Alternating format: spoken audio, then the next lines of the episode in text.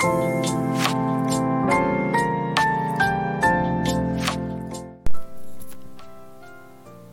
んばんは、ルートトマスです。えー、今日も、あのー、いろいろ思ったこと、感じたことを、えー、お話ししていきたいと思います。えー、10月の7日だったかな、あの、パレスチナからイスラエルに、えまあ、ミサイルがというか、うん、そういう戦争状態に、え、入るような出来事があって、まあ、数日経ってるんですけども、まあ、今回あのいろいろ、えー、スピリチュアルなこととかうんなんだろう僕た僕があのいろいろ学んでるその神様を神々のことスピリチュアルなことをそして、えー、この世の真実みたいなことをまあいろいろ散々こう勉強してきて、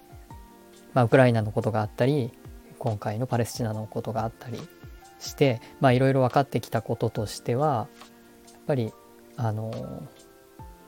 メディアとか既存のメディアとかあそういうところではやっぱり真実みたいなことは当然出てこないで Twitter とか、うん、YouTube とか、まあ、ノートとか、まあ、スタエフもそうかもしれないですけどそういう個人が発信するようなメディアでやっぱり真実っていうのは流れてるんだなっていうことを改めて感じました。えー、僕はもううん、かなり20年以上もっと前のことになるんですけど大学に、えー、入る時にこのイスラエルとパレスチナの問題にとても興味があって、まあ、それを勉強したくて、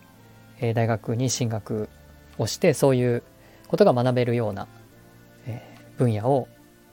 選択しました。まあ、途中からちょっと方向を転換してしまったので最初の12年生の時だけにはなりましたけどもも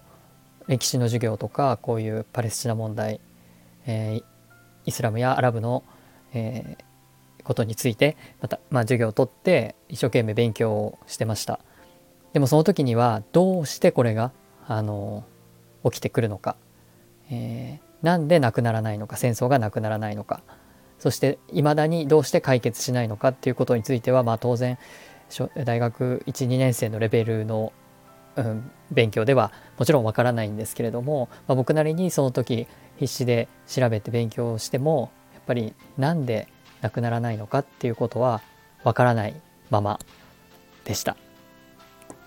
でまあ月日は流れてまあ、未だに僕の中ではこのユダヤ人問題っていうのはまた別の角度からあの日中同祖論とかあとはカバラとか、まあ、いろんな形で結局このユダヤの英知というかユダヤ人というか、まあ、そういうものとは切っても切れない、えー、何かこう縁を感じるんですけれども今回改めてこういう戦争のような状態になり、まあ、いろんな方がですねこのことについて話されているのを、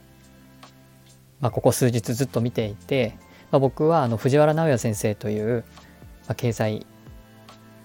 評論家といったらいいか経済の分野での、まあ、活躍されてる方とあと茂木誠先生という世界史のあの、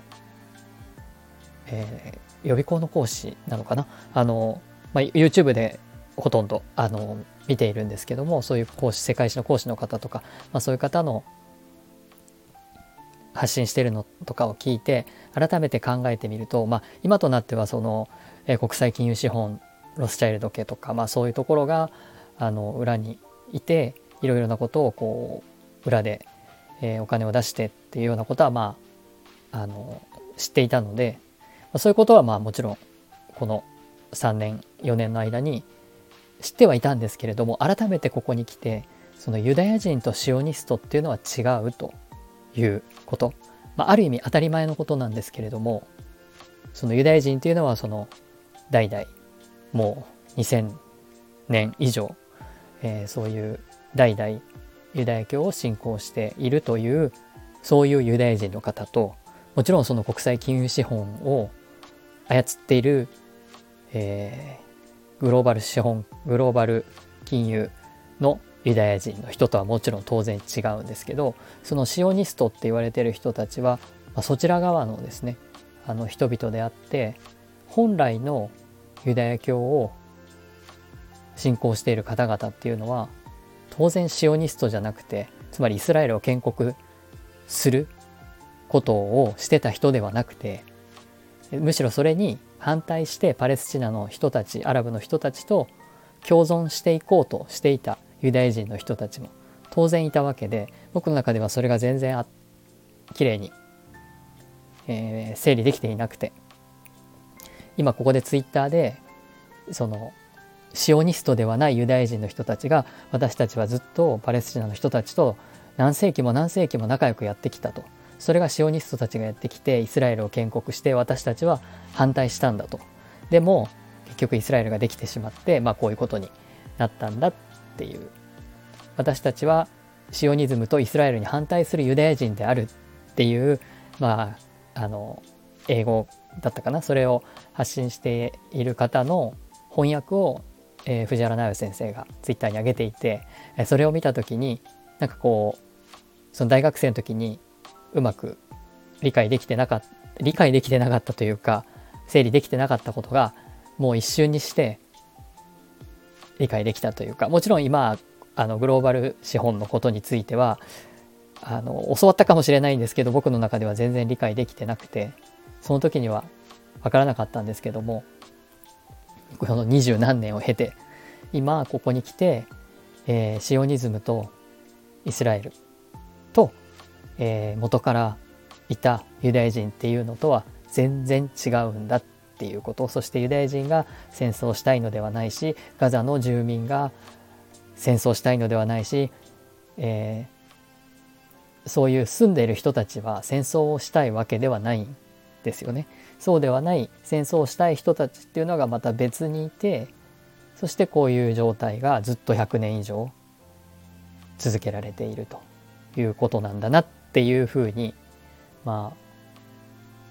あ頭の中が整理できましたっていうことです。今日はそれが、あのお伝えしたいことなので、興味がない人にとってはね、何の話かっていう感じもあるかもしれないですけども、今この時に起きていること、そして、えー、それを、まあ、表側、その、で、表側っていうか、まあ、YouTube だと表なんですけど、その、既存のメディア、新聞とかテレビとか、まあそういうところで見ていただけではやっぱりわからなくて、まあ、あのなんで僕がそういうふうに思うかというと、えー、僕があの大学の時に習っていたその先生がテレビに出てあの解説してるのを見ました。やっぱりあのその説明だけでは全然納得がいかないというか理解ができないというか、まあ、そういうふうにやっぱり大学のその、まあ、先生であったとしてもですね、えー、きちんとこの裏のもう今となってはこれ裏でも何でもないんですけどそういう既存のメディアで言われてるようなことだけでは全然理解ができない納得できるような話ではないあのことだったんだなっていうことが分かり僕は YouTube と Twitter と、まあ、それ以外のねあの個人が発信するような、えー、何のこうスポンサーもいないようなあの中でえ個人が発信している信頼できる個人が発信しているもので学べるということ大学に行っても学べないことが学べるっていうのはすごいことだなっていうふうにも感じたので、え、それを、え、今日はお伝えしたかったです。え、皆さんもまあ言うまでもなくねもう風の時代に入っていてそれはつまりこういうことなんです。え大学とかですねあのなんだろうまあ、大学って言っても先生にもよるのであの宮沢先生のように京都大学の宮沢先生のようにもうあの体を張って真実を言うっていうあのそういう生物学者の方もいらっしゃるので必ずしもねその大学がダメではないんですけどもその既存のそういうメディアとかそういうところで流しているものではもう何も学べな学べないというか本当のことはなかなかあの伝わってこなくてえー、そうではない自分自身にとって、えー、本当のことを言ってくれる人っていうのを探しその人の情報をまあ鵜呑みにするわけではないんですけれども自分の魂とか、えー、そういう心で、え、聞いた時にこの人は真実を言ってるんだというふうに感じられるあるいはその言動をあの藤原先生とかももうそういうふうに、えー、一人一人でというかあの個人でもうずっとずっと長く発信されていること方なので、まあ、そういう方の言葉からですね、えー、学ぶ。自分にとって本当の先生はそのテレビとか学校とかそういうところにいるわけじゃなくてあのそういう YouTube とかそういうところでも全然見つかって大学以上の知識を与えてくれるっていうような時代になっているので、まあ、皆さんもそういう方を見つけてあのいろいろ学んでいきこうこの前も昨日も言いましたけどこの2026年までなんとか生き延びてそしてあの2026年全ての惑星があの移動するのを見届けるとその地球を見届けるっていうことに、えー、していただけたらいいかなと思います。はい。では今日も最後までお聴きいただきありがとうございました。